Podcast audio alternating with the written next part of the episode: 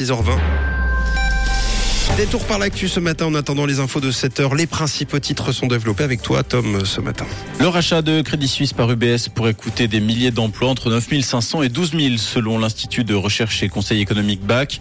Par ailleurs, des poursuites judiciaires d'actionnaires seraient en préparation après que leurs actions soient devenues sans valeur suite à l'accord de fusion entre les deux banques.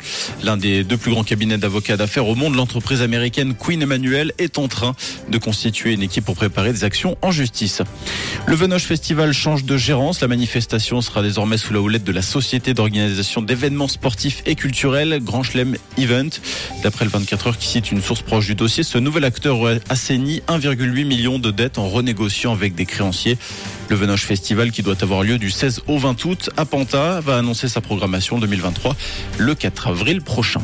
En France, la réforme des retraites a été définitivement adoptée hier. L'Assemblée nationale a rejeté deux motions de censure entraînant l'adoption définitive par le Parlement du projet très contesté prévoyant un report de l'âge légal de 62 à 64 ans.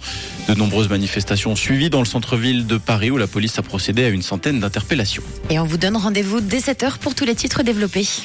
Une couleur, une radio. Rouge.